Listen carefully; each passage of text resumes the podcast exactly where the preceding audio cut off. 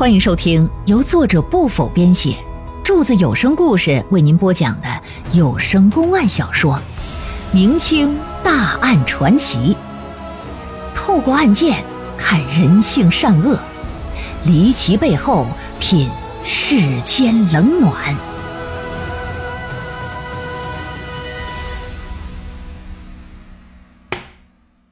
且说这老爷下令。让人把火炭儿就给抬到大堂上了。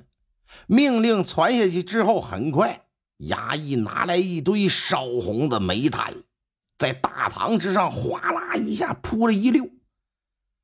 老爷呀，让衙役把那熊大身上的衣服给扒下去，说：“来来来来，把衣服给我扒下去。”衙役上去叮当五四的扒衣服。老爷这边喝茶，嗯，放下茶碗一瞅，怎么办的事？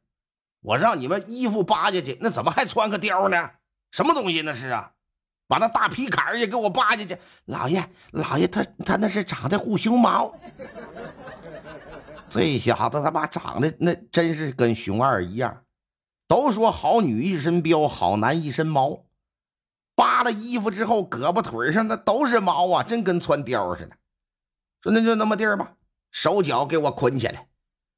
二十几个衙役四面拉扯，把这身体就给抻开了，干啥？放火炭上反复的烧烫，炭烧了给，每烧烫一回，拽起来再往身上泼辣椒水。这种司法的酷刑啊，你别说血肉之躯了，你就金刚罗汉他也受不了。哎。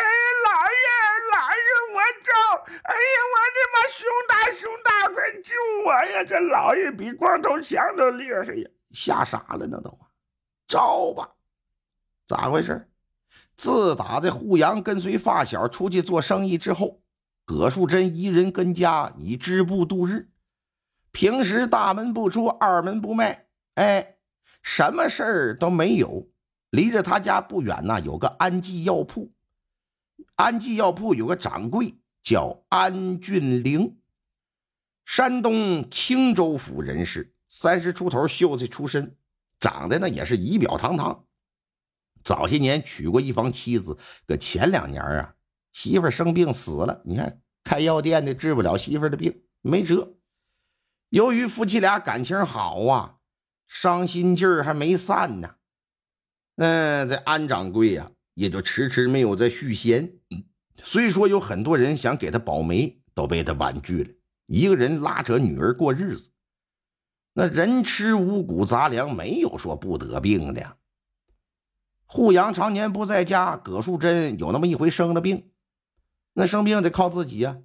安济药铺离家最近，药铺里还有坐堂的先生。当身体不舒服的时候，就去看，一来二去的，这是总来抓几副汤药什么。葛淑珍，你别看这名啊，听起来像个老太太似的，但年轻。人这名字在古代来讲，你别说在古代，你放在咱今天六七十年代，这名那就跟现在的什么雨嫣呐，啊，什么一诺呀，那都有一拼，那相当时髦上档次了。名叫的不咋地，但模样行，身材也棒。第一次去的时候，就引起安俊玲的注意了，怎么看都觉得这小媳妇他妈顺眼。哎，哪儿哪儿长得都在我喜欢的那个点儿上。之后就通过打听，不仅得知啊，这是一附近的邻居，还得知他家爷们儿常年不在家。这小子也顾不上思念自己的媳妇儿，妈动了歪心。有道是一回生来二回熟嘛。等葛树珍再去抓药的时候，这安俊玲呢就主动搭话，郎中开完药，明明。有治病的药材，安俊玲说明天能到货，你明天来取来吧。等人走了之后，他吩咐伙计说：“你把药拿过去熬了，熬好之后，他在晚上的时候送药上门，说是我怕耽误你病情，这药来了，我都熬好了。啊，哎呀，你说说，我怕你烫着，我这都一袋一袋的，你看都给你打上包装了。来来来，喝吧了，喝吧。那葛树真是又惊讶又感激。”打这起，安俊玲就经常晚上上门嘘寒问暖，时不时的还会送一些小物件。那人心都是肉长的，一个人如此对自己，葛树珍显然不可能无动于衷。又长期一个人跟家，空虚寂寞冷，拿手一摸，除了冰冷的床沿再没有他物了。需要关怀，需要呵护啊。另外，他也不是傻子，他看得出来，安老板对他有那方面的意思。再一瞧，人家有钱，长得又好，又懂得照顾人，也不免春心荡漾。暧昧了大约能有半年，这么一天晚上，安老板又来了。恰好啊，葛淑珍又偶感风寒，身体不舒服。安老板一看，就说：“你这病症，你需要发发汗啊。”葛淑珍说什么发汗？怎么发汗呢？哎呀，来吧，我这有啊发汗的良方，一把就给搂过来了。趁机就展示起来什么叫发发汗哎，俩人经过一番激烈的互动之后，葛树珍是从里到外呀，浑身那是湿漉漉，尤其是局部地区，你还别说啊，就跟做了现在的 SPA 似的。哎呀，这这真得劲儿！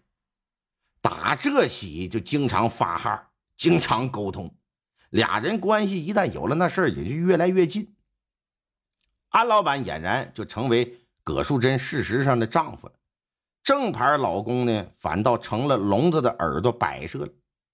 虽说两人小心翼翼，每次都午夜相会，可是我姥姥说的好啊，啊，小时候姥姥就告诉我一句话：世上没有那不透风的开裆裤。